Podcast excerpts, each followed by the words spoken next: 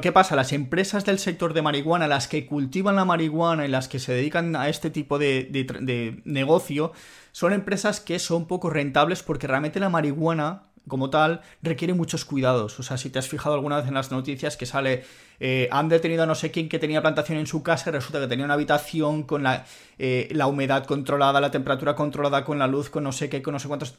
Es una planta que requiere muchos cuidados, ¿vale?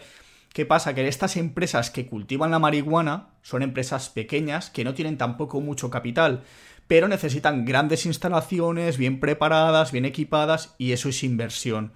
Inversión a la que no suelen poder acceder. Entonces esta empresa innova... Ojo que acabo de salir de la conversación con mi amigo Mario 10%, que ya sabéis que viene una vez al mes para comentar temas de bolsa, inversión, pero sobre todo, más que la bolsa a largo plazo que me gusta a mí, a la inversión tipo growth, que a mí también me parece súper interesante, por esto viene Mario, pero yo soy un poquito cagadito para entrar. Aún así es verdad que siempre que ha venido Mario le digo, oye Mario, que las empresas que comentaste el mes pasado, todas han salido hacia la luna, han subido todas, ¿no?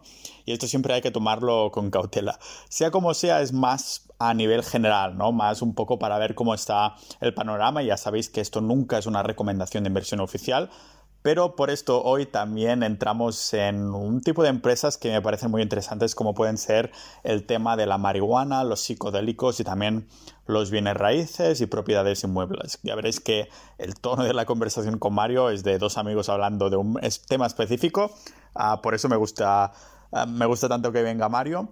Y de hecho viene ya viniendo desde que inició el podcast oficialmente este verano. O sea que también le doy las gracias ah, para estar ahí desde los inicios y también a todos los que dais soporte al podcast en la sociedad.ninja, la comunidad del podcast para personas multidisciplinares con temas e intereses totalmente, bueno, dispersos, ¿no? Como decía Álvaro en esta conversación, dispersos de mierda, pero bueno, que creo que vamos a algún sitio. Así que nada, os doy la bienvenida a este podcast multidisciplinar de Pau Ninja.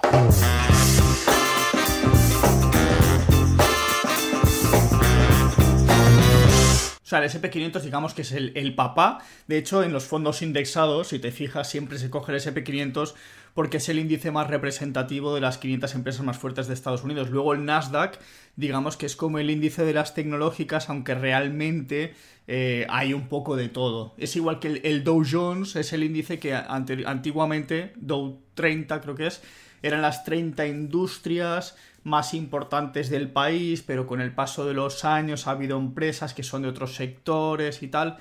Entonces ha habido un poco de popurrí, pero sí, sí, lo más representativo son estos tres. Joder. en el mes pasado, cuando viniste, dijimos, Buah, que va a ganar Trump otra vez, no sé qué.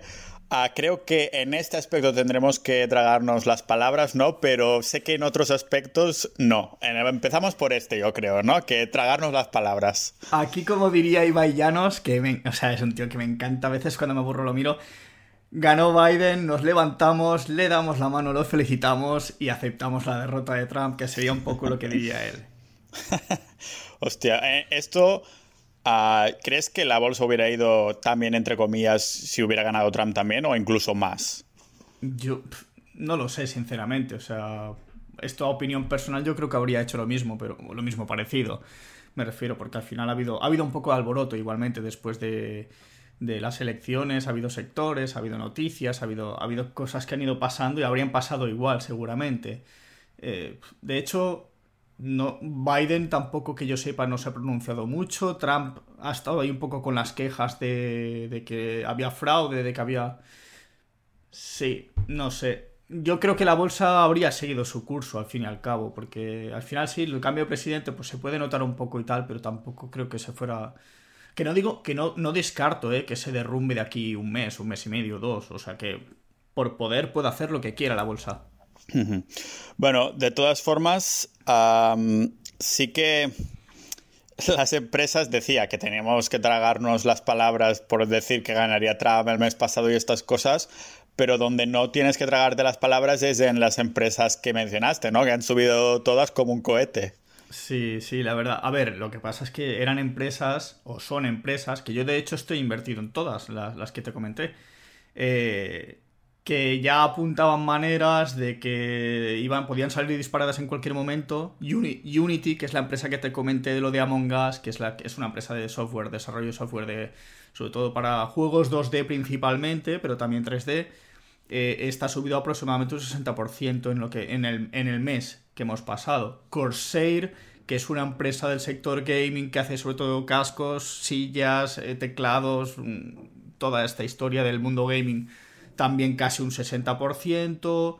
Sunnova, que es una empresa eh, del sector solar, que de hecho esta se la compré a mi padre, porque le estoy gestionando una cartera a mi padre y dije, oye, voy a comprarte una empresa solar. Digo, estaba mirando eh, Solar Edge, estaba mirando en Face y dije, va, voy a meter un poco de pasta en esta Sunnova que la tengo analizada, es una IPO así, pum, 68%. Así que... Tu padre estará contento, ¿eh? Sí, sí, sí, la verdad es que sí.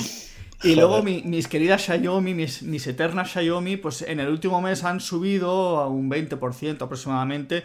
Eh, están ahí que presentaron resultados, de hecho, hace la semana pasada creo que fue, y fueron bastante buenos. Eh, parece que rompía máximo, se volvió para abajo y ahora está consolidando ahí en un punto que realmente podría hasta considerarse un posible punto de entrada. Pero pero bueno, al final eso cada uno tiene que valorar realmente dónde, dónde entran las empresas.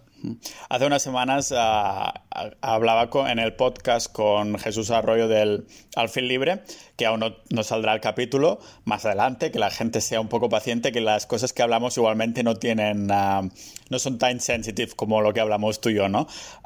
pero me dijiste, hostia, pregúntale sobre Xiaomi, se me pasó comentárselo y también se me pasó, sí que hice un poco de broma y tal, pero se me pasó comentarle qué, qué pasa con Xiaomi cuando vino al, al webinar del grupo de capitalistas ninja, ¿no? ¿Qué tienes tú ahí con Jesús sobre Xiaomi? ¿Tenéis un riff y rafe de que sí sí o sí no o qué? No, no, para nada, de hecho los dos... sois los dos fans? Somos fans los dos, ah, sí, siempre... O sea, yo, yo con Jesús, de hecho... Eh, recuerdo durante el coronavirus de haber hablado de, Xiaomi, boa, vaya caída lleva, no sé qué, yo decirle, va, tranquilo, está haciendo soporte en la media de 200, porque yo soy un poco más técnico en ese sentido. Jesús es muy fundamentalista, o sea, es, me baso en fundamentales de empresa y adelante, y me parece súper bien. Yo soy fundamentalista, pero muchas veces me apoyo en la parte más técnica. Y cuando, cuando empezó a dar señales, dije, oh Jesús, esto va a subir, esto va a subir. Y el bueno, yo confío a 10 años, al menos, no sé qué. Digo, sí, no te preocupes que de aquí a 10 años seguramente Xiaomi estará mucho más arriba. Y total, que hemos ido hablando. Y cuando ha, empezado a subir, porque durante el COVID bajó, tocó la media de 200 días y luego explotó. Subió vertiginosamente, corrigió, volvió a subir, corrigió.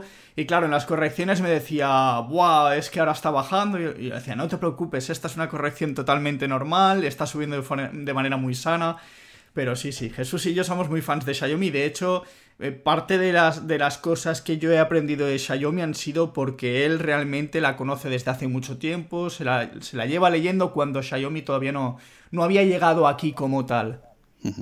Que los dos tenéis un perfil en el que tenéis vuestra cartera más de a largo plazo, de pasiva totalmente, pero que aún así tenéis un terreno que os gusta jugar en la bolsa en el sentido de jugar no de como si fuera un casino, pero jugar de en el sentido de recreo, de que te gusta, de que estar ahí un poco mirando empresas y estas cosas, ¿no? Que al fin y al cabo es lo que haces cuando vienes aquí a hablarnos de estas empresas que dices, hostia, me he estado mirando estas y tal, ¿no? Pero que también eso lo recuerdo siempre porque, oye, que ah, yo soy pro pasivo totalmente y como digo, mejor ser pasivo en esto y después activo la cama y cosas así.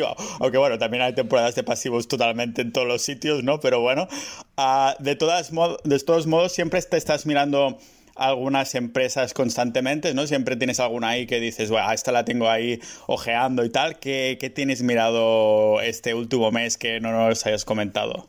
Pues ya, ya las tenía en el radar, de hecho, para el último mes, pero la primera que te voy a comentar es una empresa que es bastante reciente en bolsa, que no reciente como, como tal, es Asana, que es una empresa que si nos oyen emprendedores o gente que tiene negocios y lleva equipo, es posible que le suene, porque Asana básicamente es un software que permite a eso, organizaciones, hacer toda la parte de gestión y comunicación con todo el equipo, o sea, gestión de tareas y eh, ahora te marco esto y te llega un aviso, una notificación, además es, en modo web y en modo app, entonces tú desde el móvil puedes ver, oye, te han asignado una tarea que tienes que hacerla para tal día, tal, y está muy bien, yo de hecho con muchos emprendedores con los que he hablado, o sea, la mayoría que ya tienen equipo formado con copywriters, con eh, asistentes virtuales y tal, y los tienen así un poco organizados con Asana. Y la verdad es que me llamó mucho la atención porque cuando yo empecé en el mundo así del emprendimiento, ya me habían hablado de Asana, entonces me quedé con el nombre. Yo luego usé Trello y tal.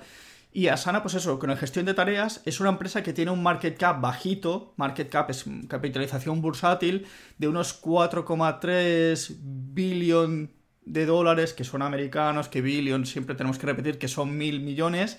Eh, porque ellos no, ellos no tienen 4 mil millones, ellos, ellos son o 4 millones o 4 billones o 4 trillones, van, cada tres ceros van, metiendo un, nombre. Y, y, nada, es una empresa que ya en el último mes acababa de salir, yo de hecho la detecté, me puse con mis filtros y cuando vi a Sana dije, esta Sana es la misma que creo yo. Y ya estaba, estaba saliendo en bolsa. Entonces, ¿qué pasó? Que salió a bolsa y le pasó un poco como a Xiaomi, que empezó a bajar. O sea, no asimiló muy bien el precio de salida, se fue hacia abajo, tampoco es que cayese muy, muy dramáticamente, pero sí que cayó bastante. Y en las últimas semanas sí que es cierto que he visto hay señales de que, oye, me vuelvo a recuperar y voy a ver hasta dónde voy.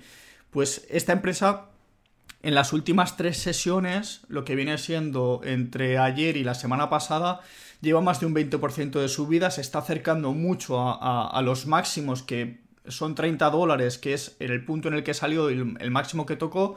Y puede estar interesante. yo esta la tendría un poco más que nada en observación, porque aunque la empresa es buena, se está utilizando bastante. Si miramos fundamentales, vemos cómo las ventas van creciendo, la empresa parece que el modelo de negocio está funcionando bien y tal, pero el técnico siempre hay que tener un poco de cuidado de, no meterte quizá en un mal momento. Ahora puede ser un buen momento para vigilarla a ver si rompe esos máximos porque yo personalmente ya sabes que a mí me gusta más comprar en máximos cuando ya la fiesta está montada y me confirma que realmente la fiesta es buena que especular a ver si entro ahora y luego se gira y tal, pero es una buena opción, hay que tenerla en el radar y ahí la dejo como idea. Digamos que no es una de estas cosas que meterías en la cartera de tu padre, ¿no? Que la tienes ahí en observación. Ah, entonces yo no había escuchado de ella, pero justo este mes he contratado a un asistente y estoy experimentando en esto de cómo cómo gestionar la delegación de tareas, ¿no? Y estaba usando Trello, pero me encuentro que casi no entro y cosas así. ¿Sería similar a Trello? ¿Has entrado nunca? Yo a, yo a Sana le he tocado un par de veces. Es bastante parecida a lo que... Hasta donde he llegado yo, ¿eh? Hasta porque yo Trello... Trello, Trello, no sé cómo se llama. Trello, parece italiano. Eh, yo, no la, yo Trello lo he usado y sí que he usado el tema de las etiquetas y tal, pero me pasa como a ti, me cuesta obligarme a entrar, a organizar, a no sé qué, porque siento que pierdo el tiempo, pero realmente es un tiempo que es de gestión, entonces yo creo que al final es hacer el hábito, o sea, y Asana más o menos lo mismo. O sea, Asana la que te acostumbras a gestionar todas las cosas de ahí. ¿Sabes qué pasa? A mí, por ejemplo, hay una cosa que me molesta mucho y es que me entran movidas por WhatsApp, movidas por Telegram, movidas por Discord, movidas por aquí, por allá. Y al final se te va perdiendo toda la información. Entonces sí que entiendo que usando Trello o Asana tienes todo centralizado y todo lo que sea de trabajo me lo pones allí. Porque así yo ya acudo a todo lo que sea de trabajo. Tengo esta tarea pendiente, perfecto, prioridad alta, baja, media y me lo gestiono. Entonces, ya cuando empiezas a delegar en otras personas, quizás sí que tienes que acostumbrarte, pasar ese periodo de, adaptación y hacerlo, porque si no se vuelve un jaleo. Sí, hay una dispersión de la hostia, ¿no? Te comentaba en el backstage que, que, tenía, bueno, que me he sacado las notificaciones de WhatsApp y no sé cómo no lo había hecho antes, ¿no? Que al fin y al cabo, en vez de ser tan reactivo, de decir, hostia, que eso me lo comentaba Boluda, que también sacaremos episodio dentro de unas semanas, esta tarea reactiva, ¿no? De hostia, tengo que acudir que me, acaba de sonar la, alarmita, aunque sé que lo vas a dejar para luego, pero veis la notificación en el móvil y ya lo tienes en la mente, ¿no? Y eso es un poco de saturación, ¿no? Y, y digo, no sé por qué no lo había hecho antes, porque siempre lo había estado pensando y tal. Me saqué las notificaciones, yo que sé, de Tinder o de, yo que sé, de Telegram también. Y, lo que me, ha ido bien también es separar un poco lo que es Telegram y WhatsApp, como Telegram es más, un poquito más negocio, que todo lo personal esté más en WhatsApp y eso me ha ido bien y tal, ¿no? Pero claro, es lo que dices tú, supongo que será cuestión de crear este hábito también para, para lo que son las tareas, gestionen en Trello o, o, demás, ¿no? O Asana o cosas así. Si se parece, pues tal vez lo, lo pruebe y todo. Supongo que la siguiente empresa no será algo que pueda yo utilizar en mi día a día, ¿no? Será otra empresa o sí que será algo que sea, bueno, pues voy a utilizarlo porque es la gestión de no sé qué. Bueno, pues te voy, a hablar de una. Voy a, voy a saltar una y la voy a, la voy a comentar luego. Te voy a hablar de una que a lo mejor posiblemente has usado y es Uber. Me suena, sí. Uber? Vale, pues, Aquí en pues Estonia utilizan más uh, Bolt, no hay Uber, pero en todos los otros sitios sí que he usado Uber. Sí, de hecho en Polonia también vi mucho Bolt y no mm. sé si... Eh, ¿Cómo se llama la otra? Lyft. Lyft, Lyft, es verdad. Lyft no sé si está en... Eh, bueno, en Estados Unidos seguro. Bueno, al final Uber es esto. Uber es. Mm. No, no tampoco tengo que enrollarme mucho con Uber porque la gente seguramente sabe lo que es. Tiene muchas divisiones. Eh, tiene la parte de Uber Eats, tiene la parte de Uber normal, que es un servicio de taxis. Es una empresa que no tiene coches, que básicamente lo que tiene son autónomos con sus propios coches adaptados para poder hacer el modelo de negocio. Y ofrece pues distintos tipos de planes de taxi. En algunos países hay incluso como helicópteros. De hecho, estaba, estaba leyendo el otro día un libro y no recuerdo cuál era. Em, creo que es Four, que comentaba Sí, era Ford, creo, que en el, aeropuerto de Los Ángeles, si no recuerdo mal, tú podías reservar Uber Air, creo que se llama, y, te llega unas... O sea, tú llegas a la terminal, te recogen una furgoneta, te llevan a, al helipuerto y desde el helipuerto sales con un helicóptero y te, y te planta donde, donde sea. Y es como, wow. Sí, sí, es como un helicóptero adaptado más rollo pequeñito para distancias medias y tal y te llevan con un Uber, Uber Air. Creo que son 200 pavos, claro, obviamente. Esto es para gente que tiene un poco de más de, capital. Pero al final el modelo de Uber es este, es un poco el de transportar tanto a personas como producto de un punto A a un punto B, ofreciendo un servicio distinto, un poco más disruptivo con el mundo del taxi anticuado. Básicamente lo que vieron es el modelo de negocio, eh, que el taxi era un sector muy casposo, que brillaba por la ausencia de eh, la atención, a veces la limpieza, la formalidad. Si te fijas, la gente que conduce Uber suele llevar un código de vestimenta bastante estándar, por así decirlo. Es una empresa ya de capitalización media, porque son unos 88 billions, 88 mil millones de dólares.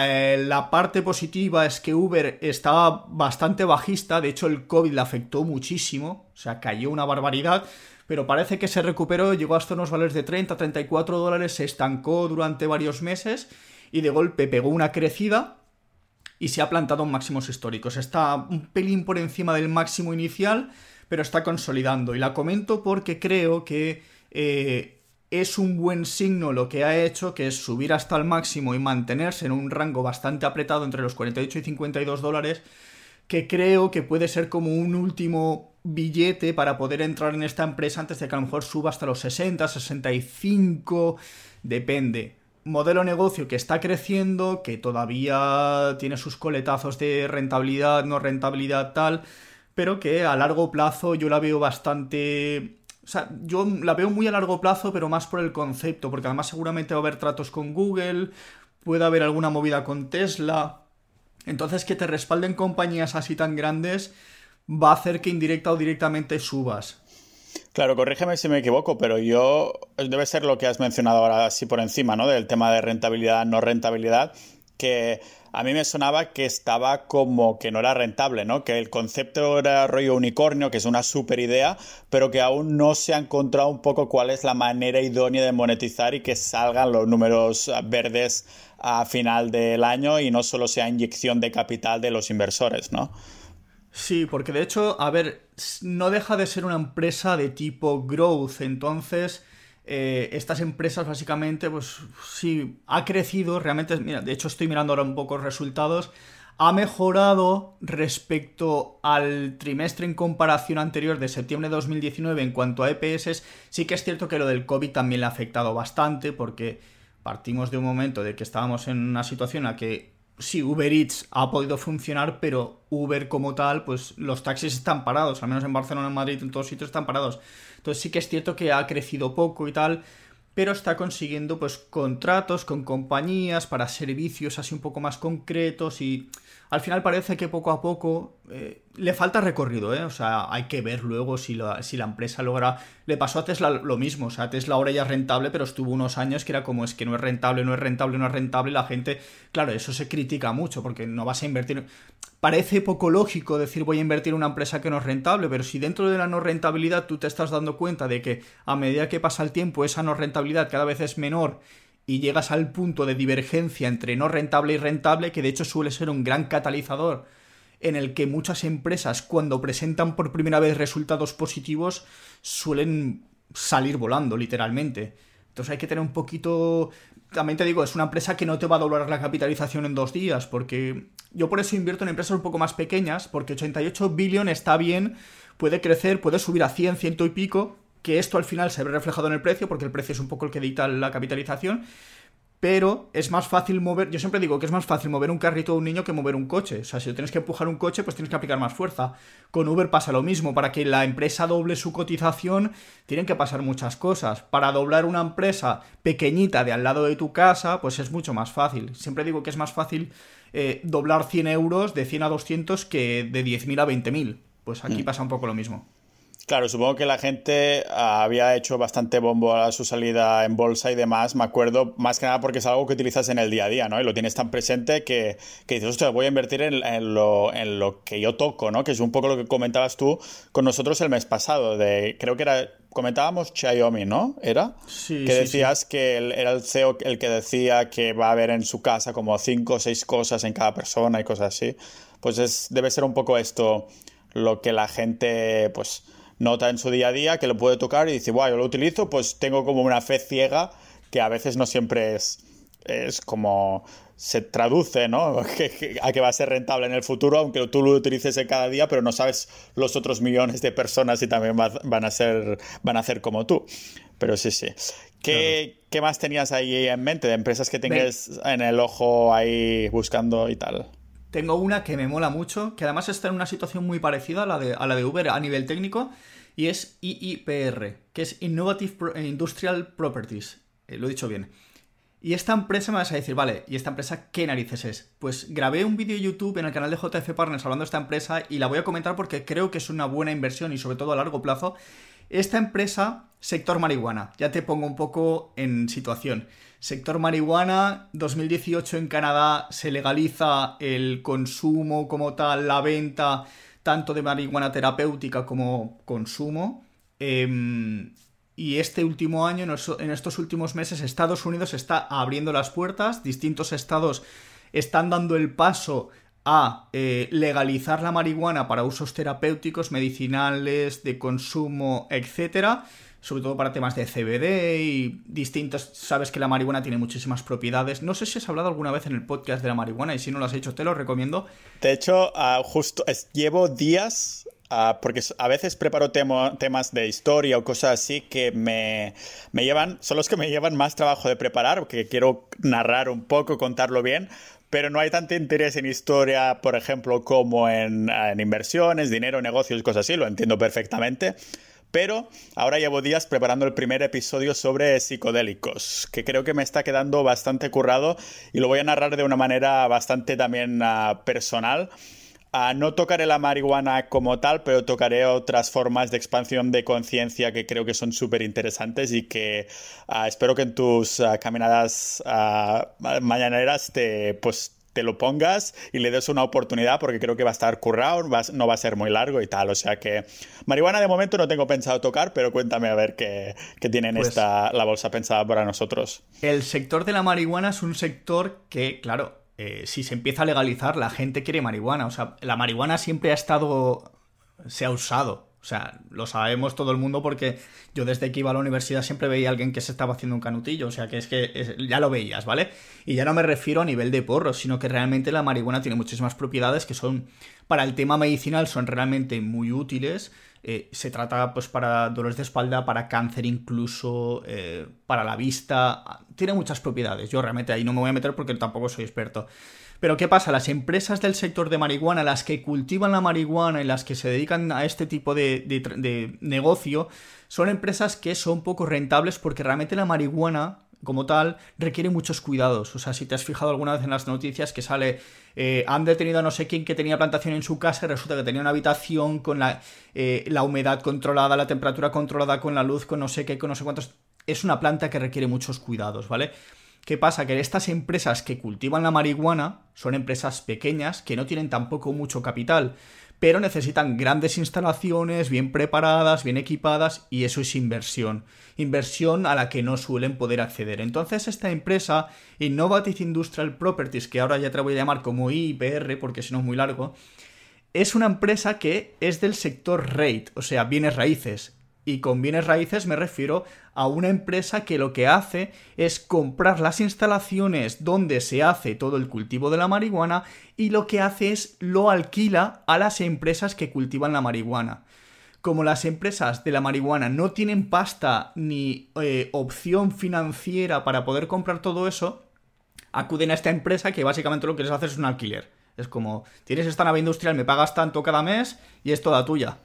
Por eso el, nombre de propiedades industriales innovadoras, ¿no? Porque es un poco. Es un, un, nombre muy camuflado, que yo pensaría como en fábricas o industrias así de hierro, no sé por qué, pero le ponen el nombre este de así molón y alternativo. Me gusta, me gusta. Sí, sí, pues está metido en este sector y es una empresa que eh, ha crecido bastante en los últimos tiempos en Estados Unidos, con razón, porque ya hay estados como Florida que han avanzado mucho. Eh, no sé si eran 25 estados ya los que tenían de una u otra manera legalizada la marihuana, pero en algunos con bastantes restricciones. Y poco a poco ya está, me parece que había 5 estados que ya estaban en trámites de legalizarla. ¿Qué pasa? Que esto al final en un año, dos años, tres años, cinco años, la marihuana va a ser legal en todo Estados Unidos. De hecho, en Israel estaba leyendo noticias el otro día de que también estaban planteando el tema. Entonces, ¿qué pasa? Que si esta empresa que realmente tiene el capital suficiente y además, te digo una cosa, tiene una ventaja y es que como es una empresa que lo único que ofrece son instalaciones, con temas de legalidad, de que la marihuana, esto, otro, me lavo las manos. Yo simplemente te ofrezco una instalación, lo que hagas tú con ella, los temas legales son tuyos. Entonces, en ese sentido, pues la empresa, eh, ¿qué se asegura? Pues que tiene menos burocracias a nivel legal, de que se asegura unos, unas rentas mensuales, porque piensa que si tú estás alquilando esa, esa fábrica durante todo el año al final, son meses y meses que te están pagando. Entonces digamos que es un modelo, por así decirlo, entre comillas, muy exagerado de suscripción. Tú te suscribes a mi instalación y tú me vas pagando. Y al final haces un modelo muy rollo Netflix. Tú, pues vas, pagando y ellos van generando pues cada vez más, ingresos. Es una empresa pequeñita, ¿eh? porque hablamos de una empresa de 3,40, 45 billion que eh, también salió a bolsa, se, lo del 2018 que se congeló todo bastante y hubo problemas y tal, cayó todo bastante, el sector Aurora Cannabis, Canopy Growth, todas estas empresas de la, del sector de la marihuana se fueron abajo, consolidaron un poco suelo y luego han vuelto a repuntar algunas eh, eh, Innovat y IPR, porque paso a decir el nombre, es eh, una empresa que también se ha visto un poco afectada en ese sentido, pero ha vuelto a recuperar esos máximos en los que había salido al principio y está consolidando. Le está pasando un poco como a Uber, se ha quedado en una zona que es muy interesante y, comento lo de Uber y lo de IPR porque otra empresa que hizo esto fue Pinterest, que no sé si te la nombré ya hace dos podcasts. Sí, hace, me parece dos o tres podcasts, exacto. Pues Pinterest es, otra de esas que te comenté que ha roto máximos de nuevo, que llegó a ese punto de llego hasta ahí, después de consolidar unos, unas semanas, voló y se fue. Y está, no sé ahora cuánto está porque la he perdido la vista. Pero lo que veo es, es un movimiento bastante típico de empresas que llegan a ese máximo. Muchas lo que hacen es llegar al máximo y rebotan. Y se van para abajo y consolidan un poco más abajo. Pero las que se quedan ahí en un rango muy pequeño, muy comprimido, eh, a veces se quedan más tiempo, a veces se quedan menos, pero si hay alguna buena noticia o algo, acaban, acaban disparándose. Entonces esta empresa yo la veo a, un medio largo plazo, creo que puede ser una muy buena inversión, porque además tiene un market, market cap pequeño, el sector de bienes inmuebles es bastante interesante en este sector porque van a tener que abrir muchas instalaciones nuevas y si ellos tienen el capital para poder ir, comprando, pues al final es, es un, negocio que le veo bastante auge para poner un paréntesis en el tema de bienes raíces, uh, miré de casualidad, bueno, de casualidad, digo, digo voy a ver, a ver qué tal, ¿no? Y miré a, unos fondos de rates en general y vi que era de estos sectores que desde la bajada del COVID no se ha recuperado aún. Ah, supongo que Claro, el debe haber una incertidumbre de a ver si esto va peor, a ver si los inmuebles y todo lo demás se va a tener que bajar de precios y los alquileres también y estas cosas que parece que es lo que tarda más en recuperar. Mira el IBEX 35, ¿no? Que vivía de, de la construcción y aún se tiene que recuperar del 2008. Sí, pero claro, hablamos de distintos sectores. Una cosa es Sí, eh, si tú tienes, tú imagínate que eres una empresa de bienes raíces y lo que haces es alquilas locales comerciales y te los han cerrado todos, pues estás un poco apañado.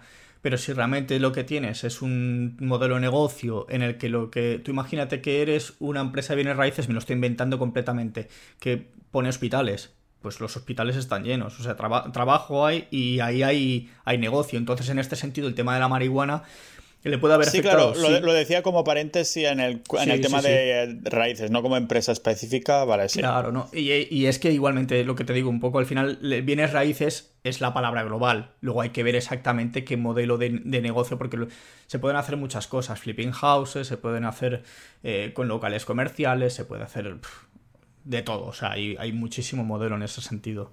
Sí. ¿Qué opinión tienes tú un poco de los inmuebles en general? Porque sé que hay como el tú que eres pro bolsa, que sé que estás metido totalmente en bolsa, ah, en un futuro, eso ya te lo pregunto más a nivel personal igualmente así, pero público lógicamente, ¿qué, piensas? Pues yo estoy súper interesado, te lo digo sinceramente. De hecho, llevo tiempo organizándome.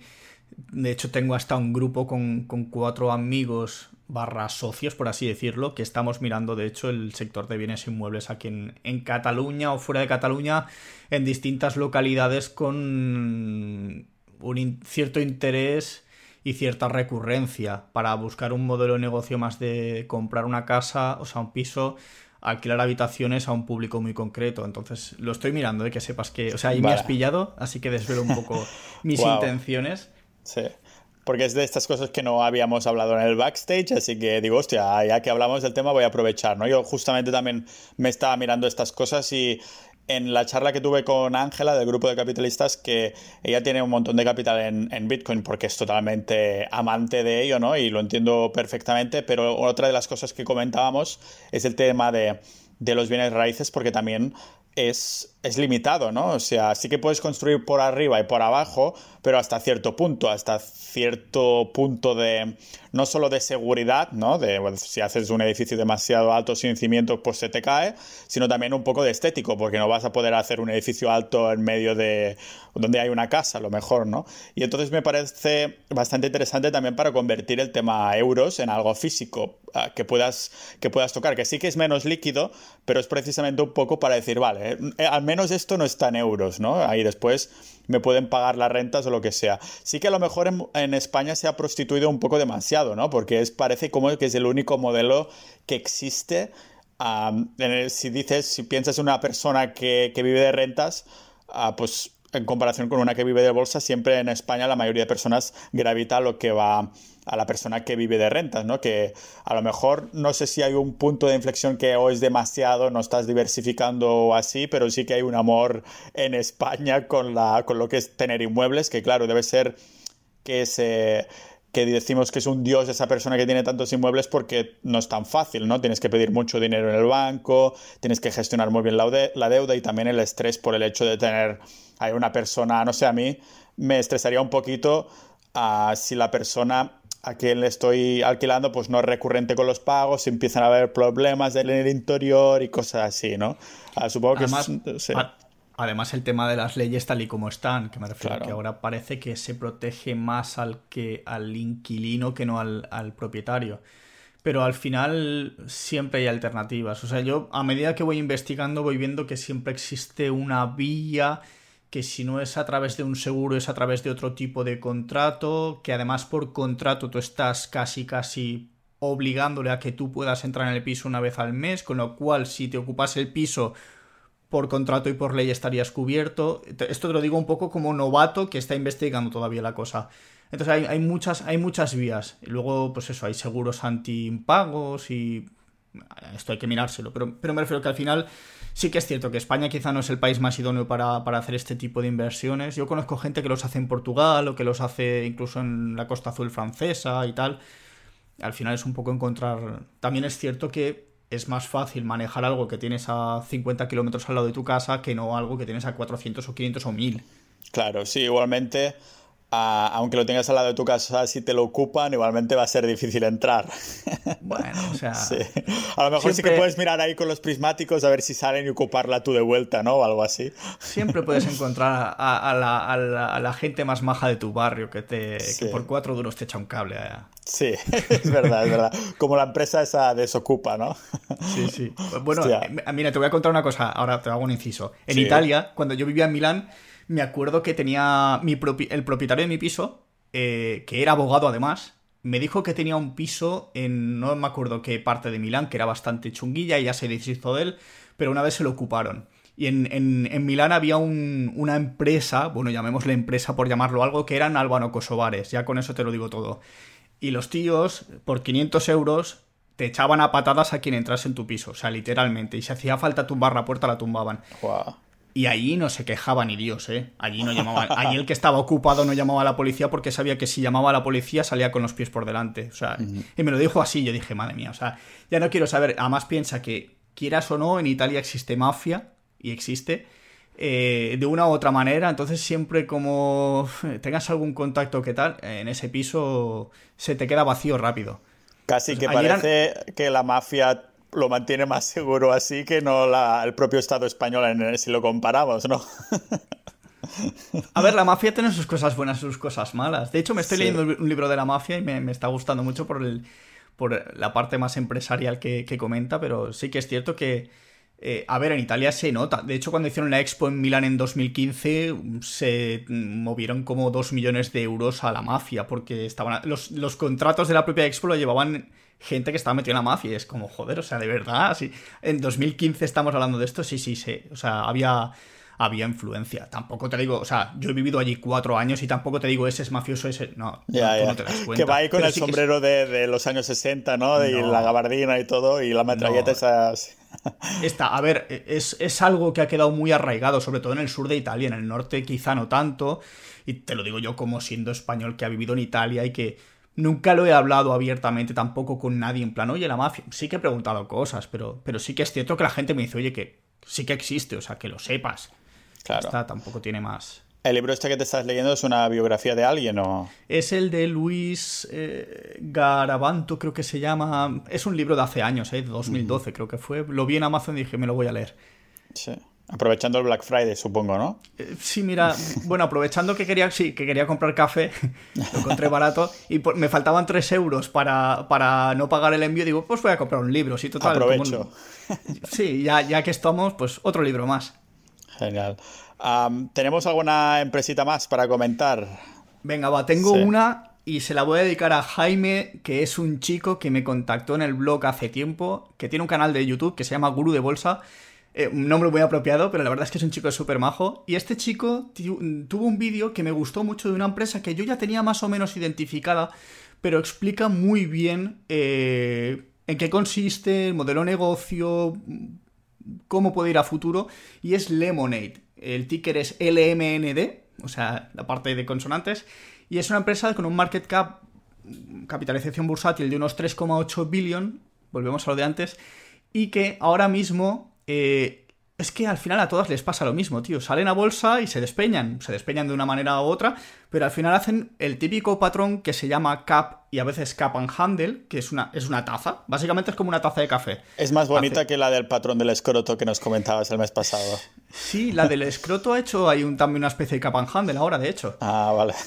Pero esta, digamos que eh, bajó, o sea, empezó bajando, bajando, bajando, y digamos que a veces, pues eso, ha empezado a asimilar el precio, asimilándolo bien, tal y ahora parece que quiere volver a tirar hacia arriba. De hecho, esta es una, es una empresa que recomendaría eso, mantener en observación, porque puede tardar aún unas semanas o meses. Pero bueno, ¿a qué se dedica esta empresa? Pues esta empresa es una empresa que se dedica a temas de seguros. Y me dirás, pues muy bien, una empresa de seguros. Eh, la verdad es que la imagen que tenemos de las empresas aseguradoras no es muy buena en general. Y de hecho los, los CEOs, esto lo explica muy bien Jaime en su vídeo, los CEOs dijeron vamos a empezar desde cero un modelo de negocio basado en la aseguradora y cambiando completamente la mentalidad de los clientes en el sentido de que una aseguradora es un servicio que tú te llevas, que puedes entrar desde muy, muy, bajo precio, que te vamos a dar un servicio y que como estés contento vas a seguir contratando distintos productos a lo largo de tu vida.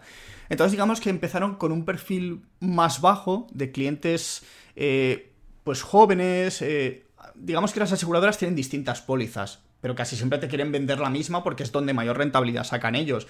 Pero las pólizas más pequeñitas, pues no les acaba saliendo rentable porque dices, si tengo que contratar, o sea, tienen que venirme mucha gente por esta franja de pólizas para que realmente yo note algo en la rentabilidad.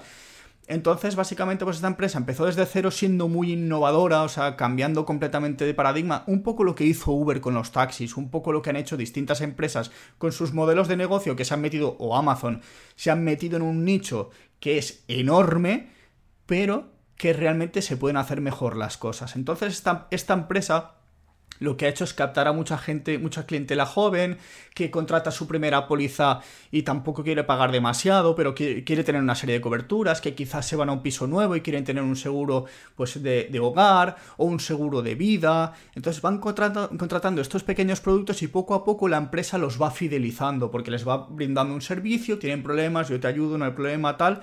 Entonces poco a poco lo que está consiguiendo es captar la atención de muchas muchas eh, particulares porque además su proceso de contratación es súper rápido. O sea, tú puedes contratar un seguro con Lemonade casi con cuatro clics. Clic, clic, clic. Ponen los datos que necesitas y listos. Ya lo tienes contratado. Cuando, sin embargo, vas a una aseguradora y siempre te están pidiendo que si papel de esto, de lo otro, no sé qué, pitos y flautas, te acaban mareando y tú ya sabes que las burocracias al final te echan para atrás pues al final esta, esta, empresa lo que hace es romper con todo eso. Y me parece muy buena inversión. De hecho, yo con Jaime he hablado bastante por privado, por WhatsApp y tal. Y, y, el tío además se la ha analizado a muerte, porque es, es, un coco.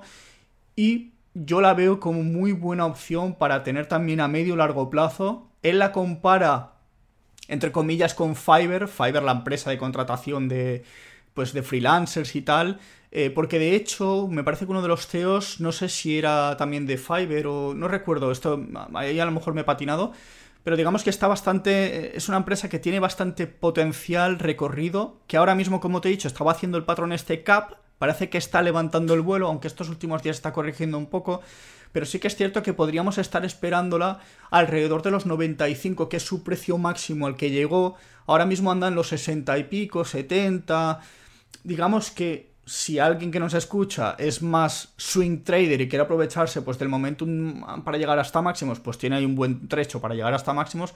Pero la verdad es que la veo como una empresa para incluso tener en cuenta a medio o largo plazo, porque además es un modelo de negocio que seguramente se, se va a expandir bastante rápido, va a llegar a muchos países. De momento me parece que solo están en Estados Unidos, no sé si algún país más, creo, ¿eh? A lo mejor me he colado pero eh, es una empresa para tener ahí en el radar, pero que podría tranquilamente doblar su cotización de aquí a un año. O sea, y no, y no me parecería para nada exagerado. Entonces, digamos que como, idea de inversión, creo que le he dejado un poco al final porque además estoy bastante convencido. Yo estoy dentro. O sea, ya lo digo así. De hecho, creo que aquí me voy a mojar ya, saco. Sí, ¿por qué no?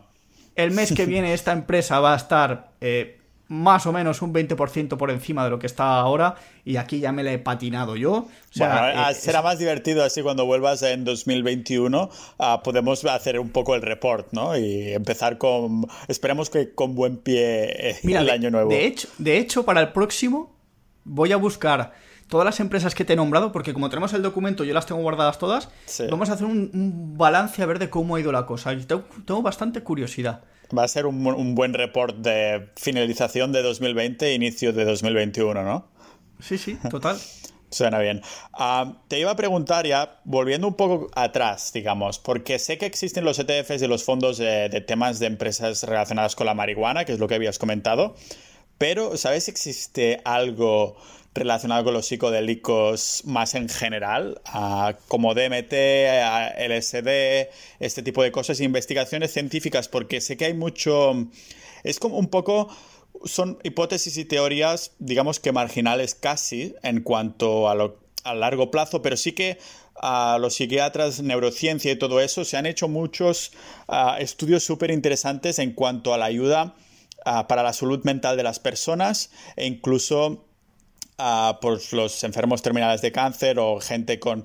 Pero que se, hay como una utilización, creo que más del laboratorio y para personas que están súper depresivas y cosas así, que se ha demostrado que hay como conexiones neuronales que se crean y esta cosa, que ya lo voy a expandir un poco en el podcast, ¿no? Pero ¿sabes si existe este tipo de ETFs y tal o es algo demasiado nuevo como para... Mm, creo que hay esta pregunta me la hizo Javier del Valle durante la pandemia, o sea, durante el confinamiento me dijo, tío, hay que buscar empresas que, que, vendan sobre todo y produzcan psicodélicos porque, además justo por lo que estás comentando, por tema de depresión, porque si nos encierran en los pisos vamos a, vamos a, va a haber mucha gente que entra en depresión. Además Estados Unidos es un país con mucho índice de depresión, de gente que... Has estado en Estados Unidos, ¿verdad? Tú has ido por la calle y, yo me he encontrado a gente con el típico tío en el, con el carro gritando por la calle como dices, Dios, o sea, pero muy, muy bestia. Y de hecho hay, hay índices bastante altos en ese sentido. No recuerdo cuál era, pero sí que había. Yo busqué varias empresas que se dedicaban a esto. De hecho, no sé si Pfizer era una de ellas, no recuerdo. Pero un ETF concreto como tal no, pero sí que hay, un, sí que hay varios ETFs que engloban las empresas que se dedican a la producción, al desarrollo y tal de este tipo de, fármacos. Entonces... Pues creo que es algo que me... O sea, yo tengo mi cartera súper eh, de perfil súper antirriesgo y estas cosas, pero creo que esta es una de las cosas que, que apostaría por el futuro sin duda, ¿no? Porque justo ahora he empezado a escuchar el audiolibro de, ¿sabes? El libro de Sapiens, ¿no? Tan famoso. Ah, pues hay el nuevo que se llama Homo Deus que es del mismo autor, que si antes era una breve historia de, del Homo sapiens, este es una breve historia del mañana. Y entonces tengo ahora, este audiolibro que he empezado a, a escuchar y me parece súper interesante lo que comenta, ¿no? De que estamos en esta época que no hay, que en el primer mundo hay un montón de paz en comparación a hace años, que apenas hay guerras, que apenas hay pandemias, al menos que sean mega mortales, ¿no? Ah, tiene gracia porque entonces al, poco de publicar esto aparecía el corona, pero que no es tan mortal ni mucho menos como otras pandemias que ha habido, ¿no? Y que estamos en una situación mega privilegiada, que nuestros antepasados hubieran pagado lo que fuera y hubieran ido a la iglesia a decir a su Dios a ver si todo podía ir como va ahora y aún así se han multiplicado los suicidios, se han multiplicado las depresiones y este tipo de cosas, ¿no? Y creo que a la vuelta a los psicodélicos, y digo a la vuelta porque hay un montón de historia de, de, la, bueno, la historia que tienen los psicodélicos en las culturas, aunque hayan sido baneados por las autoridades y estas cosas, pero mira la marihuana que hemos comentado, ¿no? que hace una especie de comeback poco a poco cuando la cultura la empieza a aceptar, a aceptar de una manera distinta. Y me parece que es algo que después de nuestra llamada, después de colgar el episodio, a que voy a, indagar. Pero como sé que hay ETFs por todo y que tú siempre sabes lo que hay por ahí, ah, y si dices que te suena, pues te tomaré la palabra para empezar a indagar y a ver si, si, encuentro, si encuentro alguno. Búscalo sobre todo en inglés, porque al final seguramente eh, ya sabes que en Europa los ETFs norteamericanos no pueden operar si no es con la normativa MIFID 2 y ta, ta, ta, ta, ta. Entonces, en Estados Unidos es posible que encuentres ETFs norteamericanos que estén más centrados en eso, porque allí hay mucha variedad de, ETFs en ese sentido. En Europa creo que hay bastantes. Es que no, recuerdo si era el US Biotech, o sea, el iShares US Biotechnology o algo así, pero es que había otro más que era más enfocado a este tipo de productos. Entonces, échale un vistazo. Siempre lo puedes nombrar, aunque no estén en Europa a, nivel de fondos no me suena. A nivel de fondos lo que sí que puede que encuentres son fondos de gestión activa que, se centran en ese sector, que también lo, veo como bastante probable, pero no te lo he sabido, no te lo he sabido encontrar. Bueno, señor Mario, pues aún así ya nos has dado un montón de empresas a las que seguir ahí con el ojo. Y uh, nada, darte muchísimas gracias, no solo por el episodio de, de ahora, de inicio de, de, diciembre, que es la finalización del año, ya no nos veremos hasta el año que viene, al menos en el podcast, y también por todas las veces que has venido durante este año, desde, ¿qué fue? Desde julio o algo así, Ah, que, empezaste. Creo que fue en junio. Sí, me parece en junio que empezaba con el de capitalistas, que venía semanalmente. Y después, cuando ya decidí seguir un poco más la multidisciplinaridad, que dije, hostia, lo vamos a hacer sostenible una vez al mes, con tranquilidad y todo. Así que también darte las gracias y el voto de confianza. Ya hemos pasado las más de 120.000 descargas del podcast en estos desde julio, desde que empezó Pau Ninja ah, oficialmente el podcast. Y, nada, que estoy seguro que muchas de estas son gracias a ti, que los episodios que vienes, no sé por qué, tienen una, un patrón de taza, ¿no? También. Después hay como. después hay como una se viralizan un poco en el sector de iBox y estas cosas, he buscado y es interesante. Sí, sí. Así que muchas gracias, señor, por venir. Nada, gracias a ti. Mario Díaz, señores y señores.